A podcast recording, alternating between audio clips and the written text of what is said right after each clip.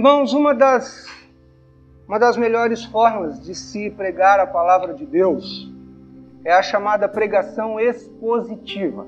O que é a pregação expositiva? É expor os livros bíblicos, é pregar os livros bíblicos. Ah, muitas vezes é, existe, existe a pregação temática também. Você fica buscando temas e aí vai buscar textos na Bíblia para se pregar sobre aqueles temas. A, a pregação expositiva, você prega os temas sem buscá-los. Eles brotam daquilo que está no texto. Nós já tivemos uma série de mensagens expositivas, foi sobre um livro do Antigo Testamento. Lembram qual foi? Malaquias. E agora nós vamos começar uma nova série de mensagens, agora numa carta do Novo Testamento. Nós vamos, por alguns meses, fazer uma viagem por 1 Pedro, primeira carta do apóstolo Pedro. Vamos passar a primeira carta todinha, versículo por versículo, estudando esta carta. Para vocês terem uma ideia, até o versículo 16 de, do, do, de, do primeiro capítulo de Pedro, 1 Pedro 1, até o versículo 16, nós vamos seis mensagens. São as seis que já estão preparadas. Então nós vamos gastar, vai ser uma viagem mesmo pela carta, pela primeira carta de Pedro. E vamos, versículo por versículo, descobrir o que Deus está dizendo para nós hoje. Eu quero aqui lançar dois desafios para a igreja. Que nessa próxima semana todos nós lêssemos a primeira carta de Pedro todinha. Nossa! Nossa, nada, são cinco capítulos apenas. Você lê em 15 minutos. Né? Em 15 minutos você lê os cinco capítulos. Que todos nós gastássemos 15 minutos desta semana para lermos toda a primeira carta de Pedro. Esse é um desafio. Outro desafio. Gostaria que você, nos, nesses próximos domingos, meses, você venha com o seu coração aberto para deixar que de fato a palavra de Deus cause impacto e mudanças na sua vida. Bom, antes de começarmos, por que 1 Pedro e não outro livro? Algumas razões do porquê. Primeiramente, 1 Pedro é uma carta curta. Já disse aí, são apenas cinco capítulos. É um livro simples também. É um livro fácil de entender. A terceira razão por que 1 Pedro, porque é um livro com uma mensagem muito atual para nós hoje. Pedro escreveu as suas duas cartas a crentes que estavam sendo perseguidos, estavam sozinhos. E Pedro escreve então a esses crentes para encorajá-los a viver para Cristo, mesmo estando num mundo que lhes era hostil, agressivo. Por que 1 Pedro ainda? Porque 1 Pedro tem uma mensagem tremenda de encorajamento. É uma mensagem de encorajamento e de exortação quanto aos dias difíceis, aos tempos difíceis que nós estamos vivendo hoje também. Por exemplo, aqui em nosso meio, nós temos Pessoa do Rio Comprido, Parque Industrial, Santana, aqui do Maringá, Jardim Aquários, Interlagos, Parque Dom Pedro, Satélite, Bosque, Colonial, Putim, Jardim das Indústrias, Jardim Solto, Jacareí, Morumbi, Galo Branco, de onde mais? Deu para perceber como nós estamos espalhados aqui por São José? E se São José já é uma cidade grande e já é tão fácil se sentir só, é ou não é fácil nos sentirmos só, mesmo estando num lugar bastante habitado? É. Agora imagine você na Ásia Antiga, sem transporte, os sentimentos hostis que estavam sendo promovidos pelo imperador Nero contra os cristãos. O grupo de cristãos, de crentes, era visto como suspeito, passava por maus tratos físicos, eram recusados para empregos. Dá para imaginar? Essa é a situação que Pedro enfrentou, essa é a situação que os crentes daquela época enfrentavam, a situação que os leitores de Pedro enfrentavam. E antes de entrarmos no livro mesmo, na carta, vamos responder algumas outras perguntas. Está com a sua Bíblia aberta aí em 1 Pedro, capítulo 1, primeiro versículo. Pedro, apóstolo de Jesus Cristo. Primeira pergunta também aqui: quem escreveu este livro? Na introdução, Pedro já se ah, identifica, Pedro mesmo, que escreveu a primeira epístola de Pedro. Quem foi esse homem? Um homem que acompanhou Jesus durante o seu ministério na terra. Pedro foi um dos líderes do colégio apostólico também. Pedro foi um dos homens na Bíblia que teve o seu nome mudado de Simão para Pedro, que significa Pedro? Rocha. Né? Rocha. E você percebe isso, inclusive, nas palavras de Pedro. Pedro era um homem duro, um homem rude, né? Ah, um homem muito honesto, muito franco, muito direto, mas um homem muito firme e de convicções também muito fortes. Pedro era um grande pescador da pequena aldeia de Betsaida. Você vai dar uma olhadinha no mapa aí agora, só para você localizar. Tá vendo ali em cima piscando? Aquele azul é o mar da Galileia, Betsaida um pouco mais à direita, e Pedro tinha também uma casa em Cafarnaum. Era Cafarnaum de Betsaida, talvez como daqui a Jacareí, algo assim, muito próximo. Mas ele era um pescador dessa aldeia de Betsaida, aí no norte de Israel, às margens do mar ou do lago da Galileia, e tinha também uma casa em Cafarnaum. Então, Pedro, o apóstolo. Para quem foi escrito? Continuamos aí no versículo 1. Aos eleitos que são forasteiros da dispersão no Ponto, Galácia, Capadócia, Ásia e Bitínia. Crentes, então, que estavam espalhados ao longo de Ponto, Galácia, Capadócia, Ásia, Bitínia. Essa, essas regiões aí estão ali aonde hoje é a atual Turquia. Uma característica da carta de Pedro.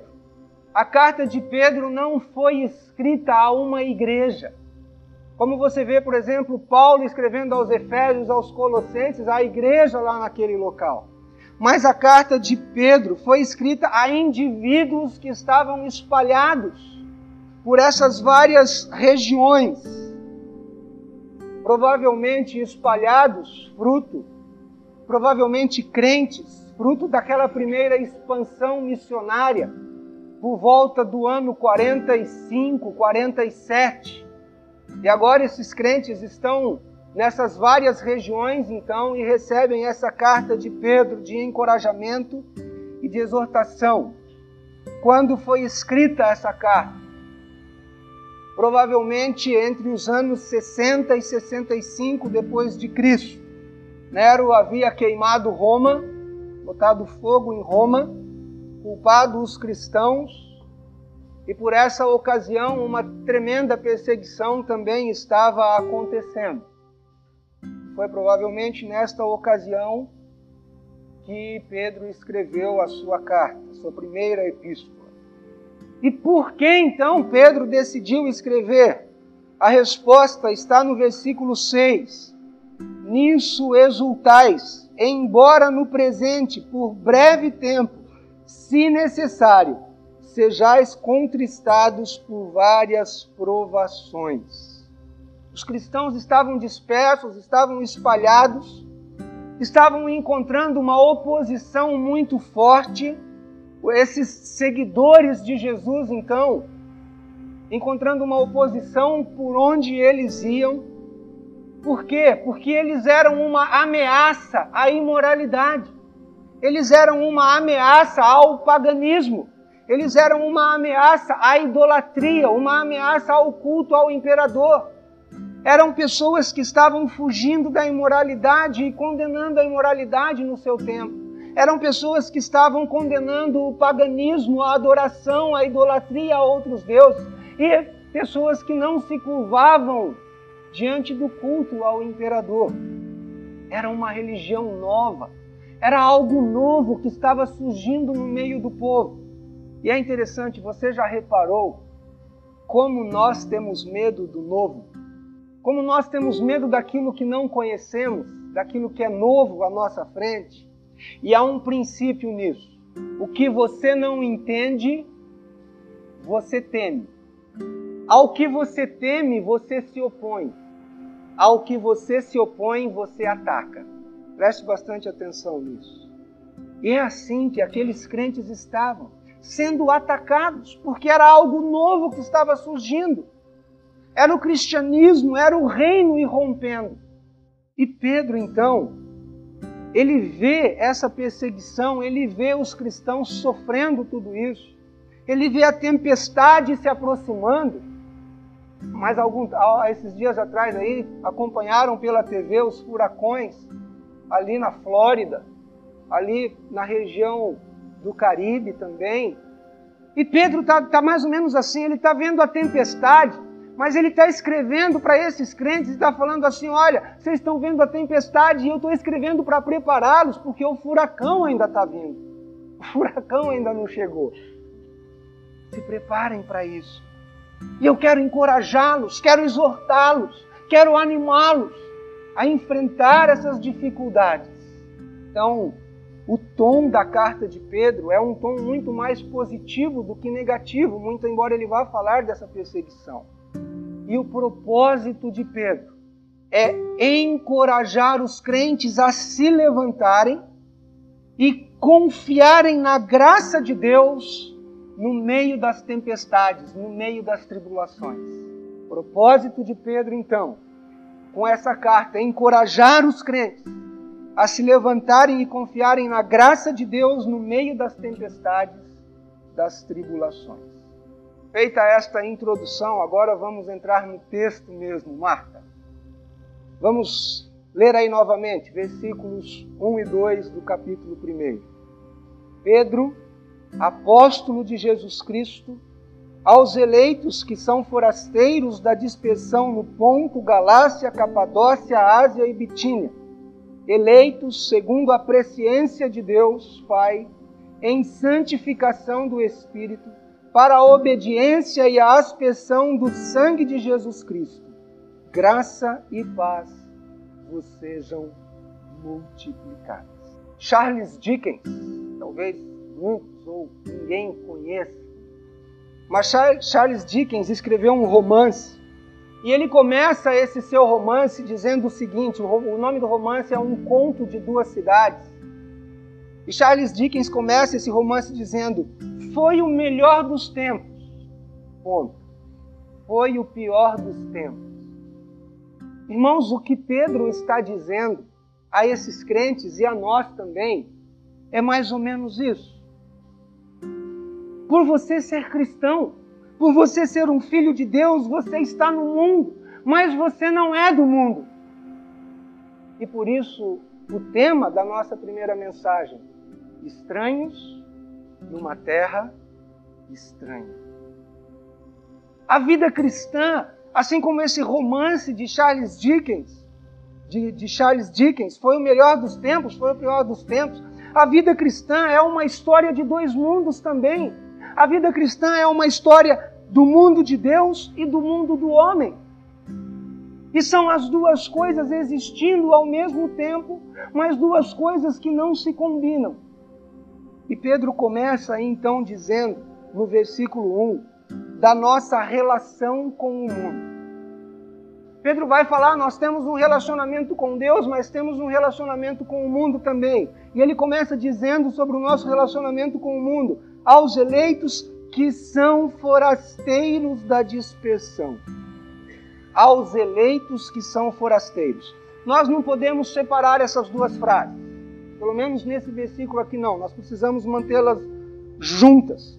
Porque essa frase aqui, essas duas frases explicam a nossa relação com Deus e a nossa relação simultânea com o mundo. Há uma palavra-chave nesse versículo e a palavra-chave aqui é forasteiros. Talvez algumas traduções esteja estrangeiros, talvez noutra tradução esteja estranhos. E essa, essas duas palavras se encaixam muito bem na tradução aqui também para forasteiro. Né?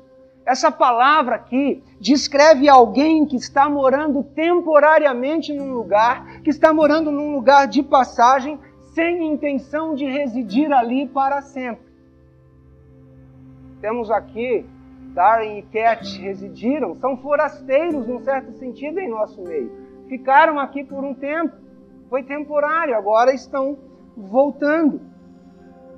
Pedro quer dizer o que Pedro está querendo dizer é que os cristãos são estranhos que vivem na terra, que residem na terra, mas cuja casa permanente, cujo lar permanente, cuja pátria permanente não é aqui na terra. São forasteiros. Quantos aqui já moraram num outro país? Tem alguém que já morou num outro país, fora o Darwin Aker? Paulo já morou num outro país. Só a Gabriela não está aqui, a Gabriela morou por seis meses também num outro país. Mas imagine pessoas diferentes, falam diferente, pensam diferente, têm uma cultura diferente, têm valores diferentes, a comida é diferente, se você não conhece a língua, você pega o jornal e não entende nada. Se você liga a TV, é como se fosse uma criança vendo uma, uma criança que ainda não sabe ler, vendo uma revistinha em quadrinhos, só vê as figurinhas, né? Porque não entende mais nada também. Liga o rádio, também não entende. E o que Pedro está querendo dizer é isso.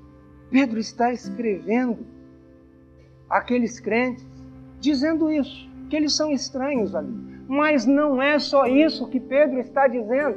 Pedro vai um pouco mais além, porque Pedro está escrevendo a pessoas que moravam na sua terra natal.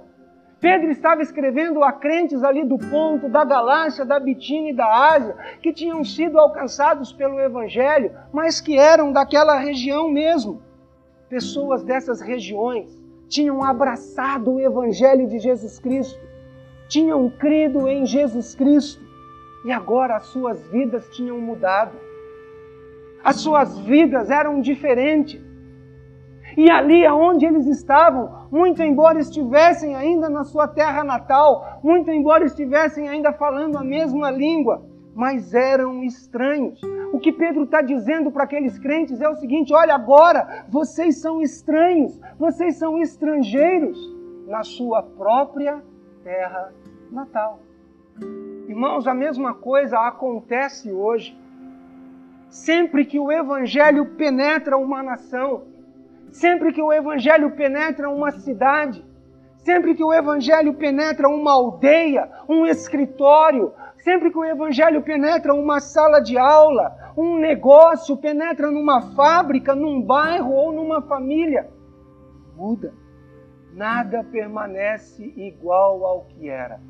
Quantos de vocês, ao se converterem, se sentiram hostilizados por, pelos próprios familiares? Quantos de vocês, ao se converterem, se sentiram abandonados pelos amigos? Quantos de vocês, ao se, se converterem, se sentiram pessoas de outro mundo, mesmo estando com seus colegas de trabalho ali? E é duro para alguns cristãos enfrentarem isso, porque agora porque a partir do momento que você foi alcançado pela graça de Deus, você é um estranho, mesmo em meio a pessoas que te conhecem há tempo. Pedro está dizendo o seguinte: é uma mudança em sua vida. Você não se mudou fisicamente de um lugar para o outro, mas você mudou espiritualmente. A salvação fez de vocês um estranho, estranhos no mundo a autoridade sobre a vida de vocês foi transferida do, do mundo e do diabo para Deus. Não é mais o mundo e o diabo que tem autoridade sobre a sua vida agora, mas Deus. Mas vocês continuam no mundo, que são estranhos ali. Irmãos, o que significa isso na prática?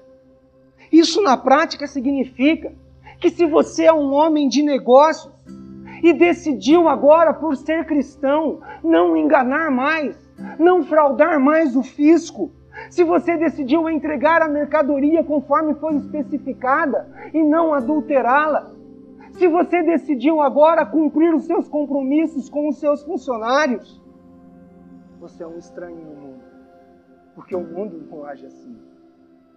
se você é um marido fiel à sua esposa, se você é uma esposa fiel ao seu marido porque você é cristão, você é um estranho no mundo. Se você é um adolescente, um jovem cristão, e você decidiu viver para Jesus na sua escola, não ficar, não se envolver com sexo antes do casamento, você é um estranho no mundo. Você é estrangeiro. Se você é um trabalhador de alto ou baixo escalão, mas você decidiu fazer o seu trabalho como para o Senhor, não para agradar a homens, mas para agradar a Deus. Se você decidiu que o dinheiro não será o fator determinante na sua vida, você é um estranho no mundo. Se você está deprimido, se você está desanimado, mas você disse no seu coração: não, eu não vou buscar solução em drogas, não vou buscar solução em álcool, não vou buscar solução em terapias seculares para esquecer dos meus problemas. Você está nadando contra a maré e você é um estranho no mundo. Se no seu local de trabalho as conversas são podres, só se conversa besteiras. E você decidiu não fazer parte dessas rodinhas, você é um estranho no mundo. Se para ganhar status, se para ganhar uma posição privilegiada, você precisa abrir mão de alguns princípios, de alguns valores cristãos, e você decide não fazer isso, se prepare para dificuldades, mas tenha certeza, você é um estranho me deixe aqui de primeira mão lhe dar as boas-vindas. Sabe a quê? Lhe dar as boas-vindas a ACAC. Sabe o que é a CAC? CAC é uma organização fundada por Deus, é a comunidade de alienígenas no mundo. Somos nós. Somos estranhos, somos alienígenas, somos seres de um outro mundo e é verdade. A nossa pátria não está aqui. E essa, irmãos, é a tensão que Pedro estava vendo ali na sua época e é a tensão que nós vivemos hoje. A tensão de estarmos no mundo, mas não sermos do mundo. E essa é nossa condição. Estranhos, estrangeiros no mundo. E sabe o que Deus faz conosco? Deus faz conosco a mesma coisa que fez lá e que Pedro estava dizendo aos crentes dispersos no ponto, na Galácia, na Bitínia, na Ásia. O que Deus faz conosco é a mesma coisa. É no Jardim Maringá, é no Parque Industrial, é em Jacareí, é no Galo Branco. É... Deus nos espalhou aqui mesmo dentro de São José.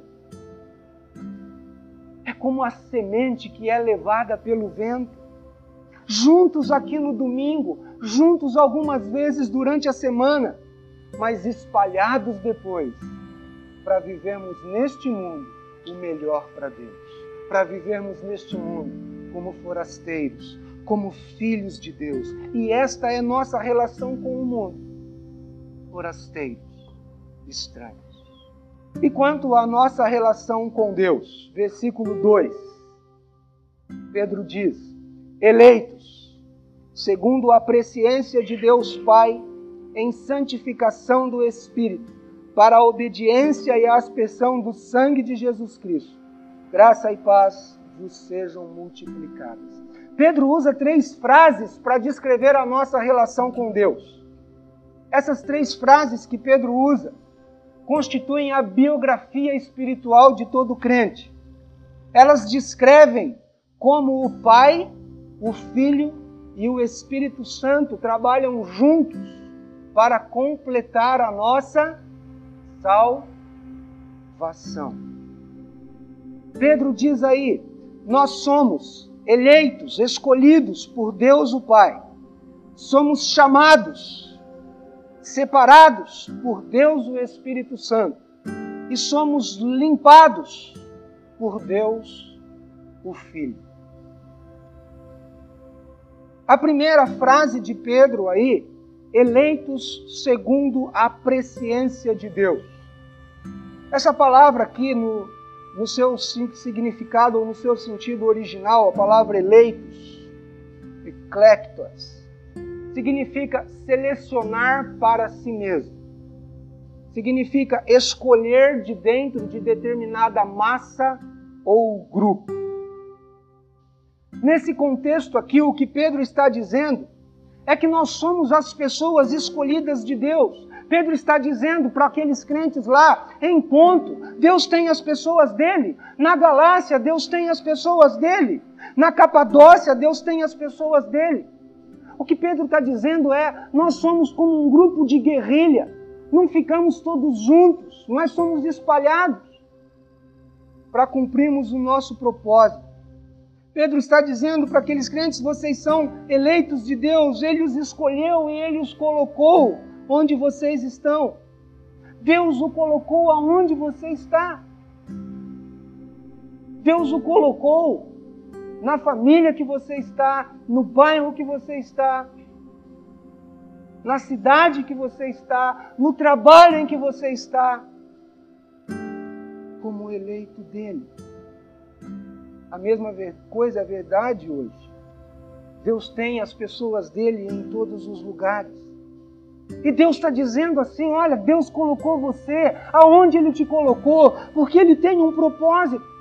Deus te colocou ali aonde Ele te colocou. Deus está falando: olha, eu coloquei você ali, para que a sua vida me glorifique ali naquele lugar. Talvez você pense, mas Deus só me colocou num lugar tão rochoso, tão difícil.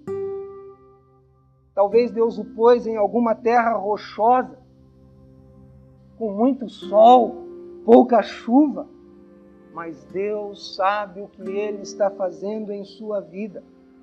E se Ele o colocou ali no tempo dele, a sua vida vai florescer também. Amém? E quando a flor aparecer finalmente, o mundo vai ver que até na mais rochosa terra, que até na mais desesperadora situação, Deus está presente. Agora tem algo aqui no texto, muitas pessoas lutam com esse conceito que Pedro coloca aqui de ser escolhido por Deus.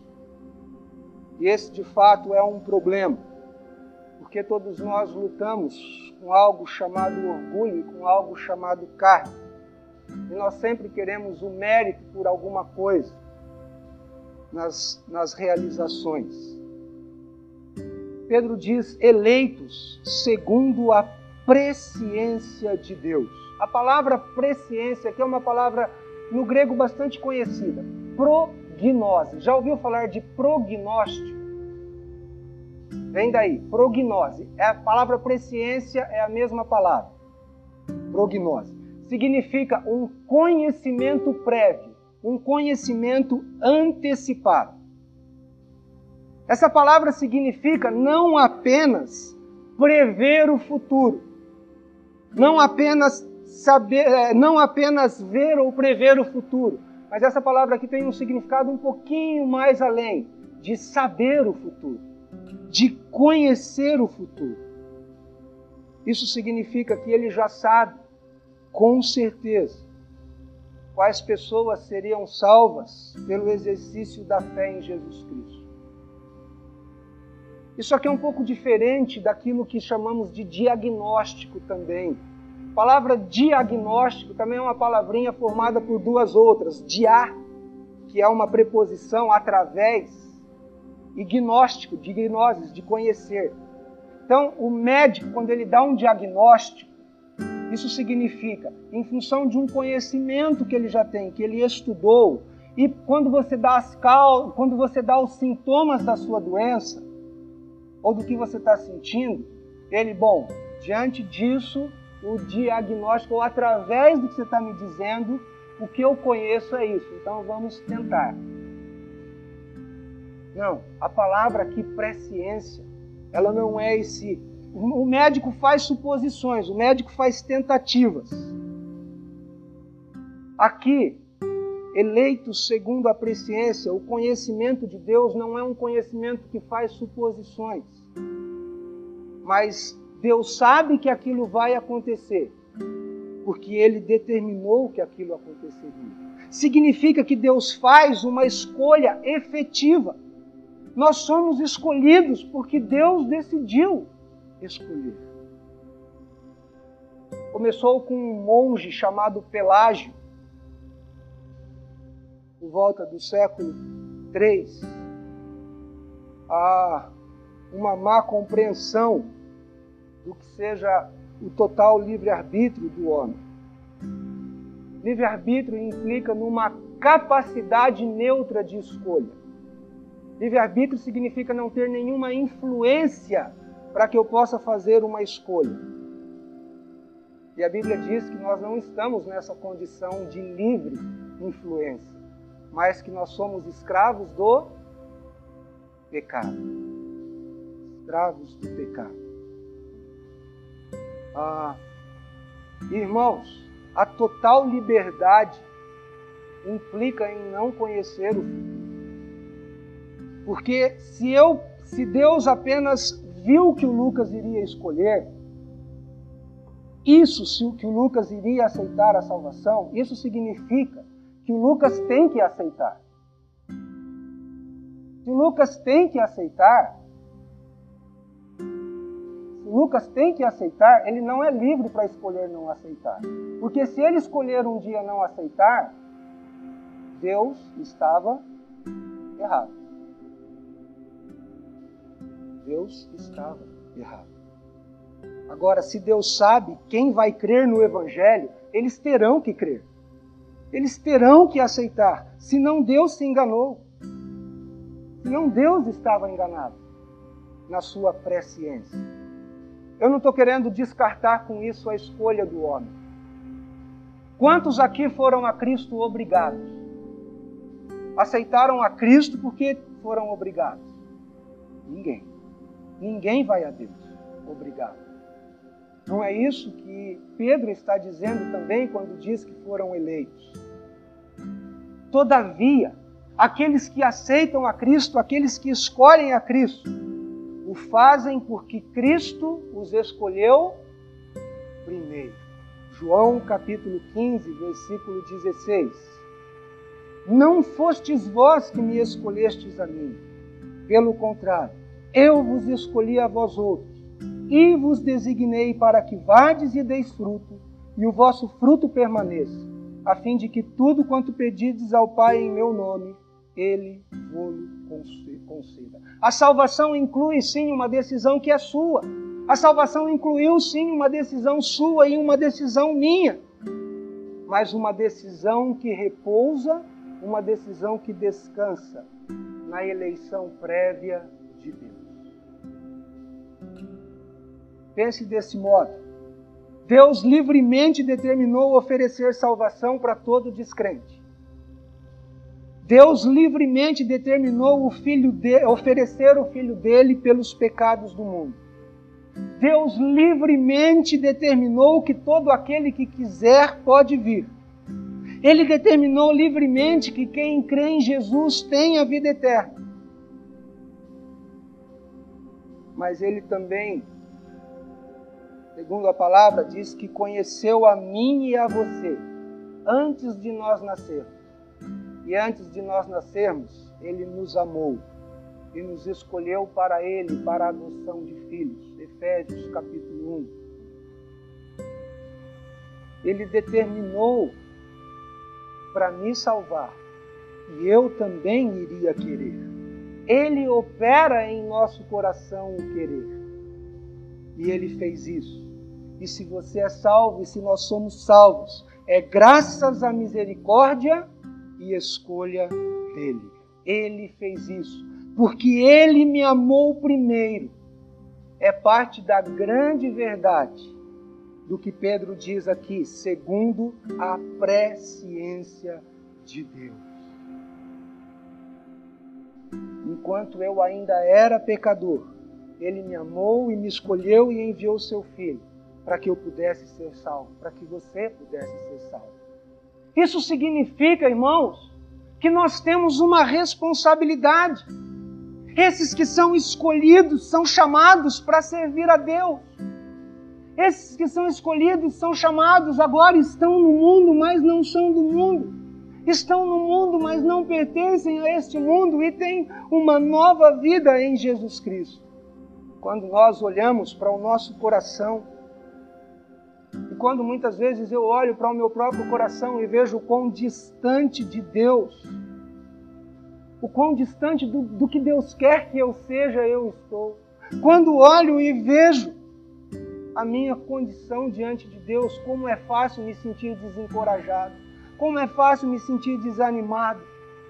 Quantas vezes na minha oração, e talvez você na sua, sou mesquinho na oração, vejo que dou tão pouco para Deus e gasto tanto do tempo comigo mesmo com Deus. E quando isso me vem à mente, eu me lembro também de que não foram os meus méritos, mas foi a graça e a misericórdia de Deus. E única e exclusivamente por ela que eu fui salvo. A segunda frase, em santificação do Espírito. A palavra santificar significa separar para um propósito. Pedro está dizendo: Deus nos escolheu, Deus nos elegeu, o Espírito nos separou, nós fomos chamados então. E essa é a parte do Espírito Santo na salvação. Nós fomos reservados por Deus para um propósito. O Espírito Santo é o que nos faz santos diante de Deus, é o que transforma as nossas vidas. É o Espírito Santo quem coloca no seu coração o desejo para conhecer mais a Deus. É o Espírito Santo quem dá à sua mente a capacidade de entender a palavra de Deus. É o Espírito Santo que acusa o seu coração quando você peca e mostra que você está saindo do caminho. E é o Espírito Santo que leva, que conduz você a Jesus Cristo. É o Espírito Santo a fonte de todo o crescimento espiritual. E o trabalho do Espírito Santo na sua vida começou antes mesmo de você crer. E continua até o dia em que você for para o céu com o Senhor. Ninguém é salvo à parte do Espírito. E ninguém cresce como um cristão à parte, sem o Espírito Santo. Vocês foram eleitos e agora são chamados por Deus para um viver novo, para um viver diferente, como forasteiros, como estranhos neste mundo. Isso significa ainda que a minha salvação, que a sua salvação não começou com você, começa com o trabalho de Deus em você eu não escolhi, ou eu só o escolhi porque ele me escolheu primeiro. Deus sempre faz o primeiro movimento em direção a nós. Se o primeiro movimento dependesse de nós, nós nunca faríamos esse movimento em direção a Deus. Que a palavra mesmo diz em Romanos: não há quem busque a Deus. Nenhum mas continuaríamos no pecado se Deus não tivesse feito o primeiro movimento. A palavra de Deus nos diz que é o Espírito Santo quem opera em nós o convencimento. É Ele que nos convence do pecado, da justiça e do juízo. E olha a palavra que é usada: o Espírito Santo não assopra só no ouvido e fica esperando uma decisão, mas o Espírito Santo faz o quê? Convence do pecado é a ação eficaz de Deus. Somos separados, somos santificados pelo Espírito Santo quando ele opera no nosso coração. E por último, a terceira frase. Para a obediência e a aspersão do sangue de Jesus. Nós fomos limpos. É essa a ideia desta frase. O que Pedro está dizendo, olha, tem uma palavra muito importante aqui: eleito segundo a presciência de Deus em santificação do Espírito para a obediência. A palavra para está se referindo a um propósito. Para isso. Esse é o propósito para o qual nós fomos escolhidos. E Pedro está usando o termo obediência aqui do mesmo modo que Paulo o faz em Romanos, como um sinônimo de fé redentora. Quando ele diz que nós cremos para a obediência, cremos para a fé. Quando você crê, quando você creu em Jesus Cristo, o sangue de Jesus foi aspergido sobre você. Essa ideia de aspersão aparece lá em Êxodo, capítulo 24. Pela primeira vez, quando Moisés desce do monte com a, as tábuas da lei, e Moisés pega então o sangue do animal e o asperge, o aspergiu, aspergiu esse sangue sobre o povo.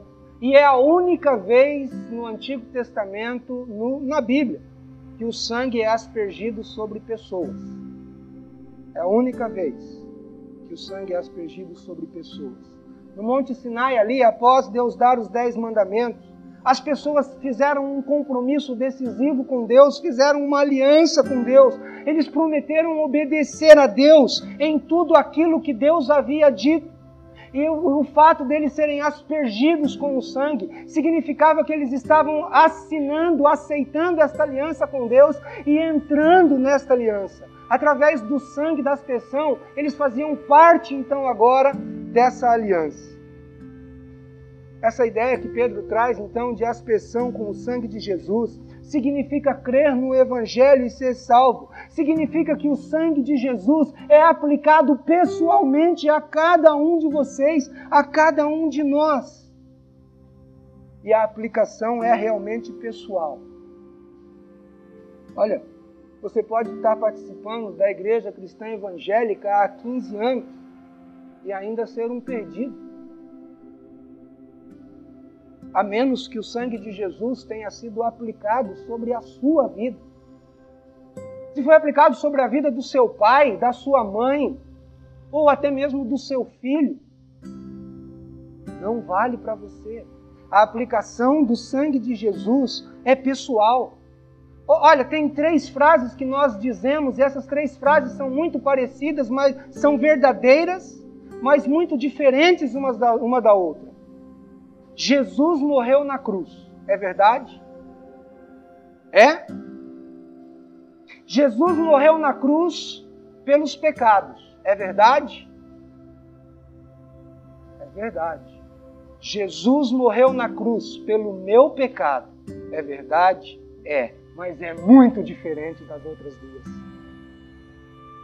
É muito diferente quando você diz: Jesus morreu naquela cruz por mim por causa do meu pecado. É ter o sangue de Jesus aspergido sobre a sua vida. Se o sangue de Jesus não é aspergido em você, você não é salvo.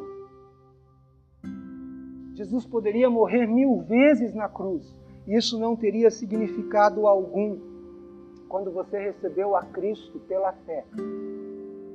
Quando você tomou a decisão então de seguir a Jesus Cristo, o sangue de Jesus foi espirrado em você, simbolicamente. Foi aspergido sobre a sua vida. A morte dele foi a sua morte. Os seus pecados agora estão sobre ele. Ele carregou naquela cruz os seus pecados e aspergiu sobre você o sangue que purifica. Isso é o Evangelho. Há uma música em inglês, eu tentei fazer uma tradução o meu inglês ainda meio capenga, mas ficou mais ou menos assim. Quando Satanás tenta me deixar desesperado e me lembra da culpa dentro de mim, eu olho para cima e vejo Jesus. Vejo então o fim de todos os meus pecados, porque o Salvador morreu sem pecado. Minha alma pecadora agora é livre. A justiça de Deus está satisfeita ao olhar para Jesus e me ver perdoado. Linda a música da letra. E é isso que significa quando Pedro diz para a obediência e aspersão do sangue de Jesus. Concluindo, há quatro coisas que nós precisamos nos lembrar E são quatro verdades chaves para a sua relação com Deus e para a sua relação no mundo, como estranho no mundo. Primeira verdade, ou primeira coisa que você precisa se lembrar: o que Deus diz e o que Deus pensa sobre você é muito mais importante do que o que o mundo diz ou pensa sobre você.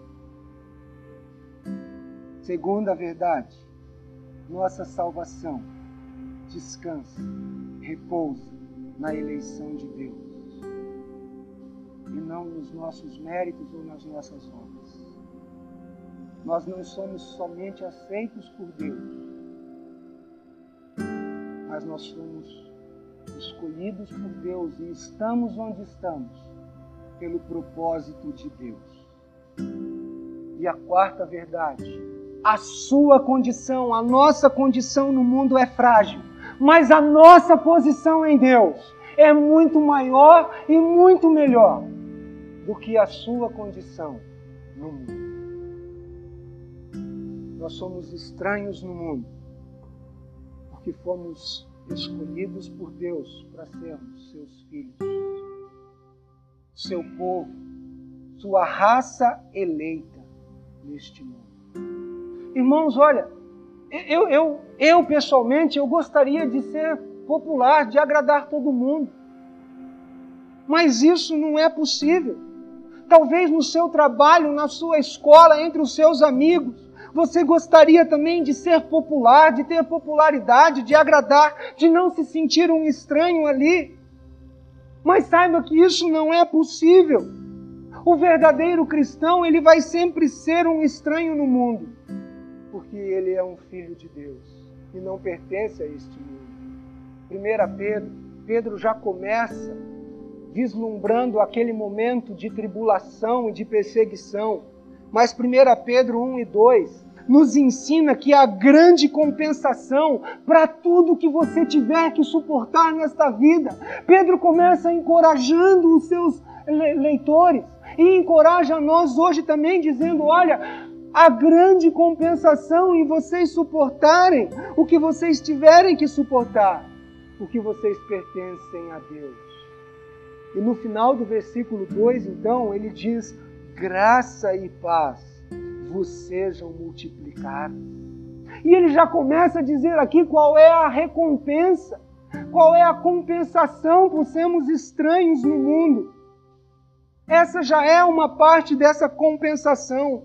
Não há nenhum limite na graça de Deus, não há nenhum limite na paz de Deus no seu coração. Ele está falando: paz vos sejam multiplicados, porque vocês são estranhos no mundo mas a minha graça e a minha paz é multiplicada sobre a vida de vocês, sem limites. Nós podemos ser estranhos no mundo, mas nós temos a graça de Deus em abundância.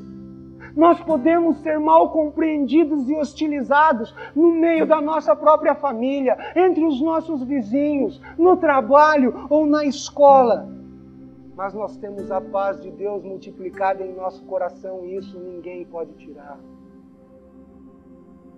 Nós podemos não ser populares ou prósperos ou ricos neste mundo, mas Deus não tem limites para derramar a sua graça sobre a nossa vida. Você que já é salvo em Jesus Cristo, que está no mundo, mas não é do mundo você precisa viver agora de modo digno daquele que o escolheu, que o santificou e que aspergiu o sangue de Jesus sobre a sua vida. Você pode enfrentar críticas, você pode enfrentar oposição, você pode enfrentar deboche, você pode enfrentar gozação de amigos, de parentes, de colegas de trabalho. Mas lembre-se, a bênção de ser conhecido por Deus e a bênção de ser de conhecê-lo excede em muito qualquer coisa que o mundo possa oferecer a você. Suporte com paciência.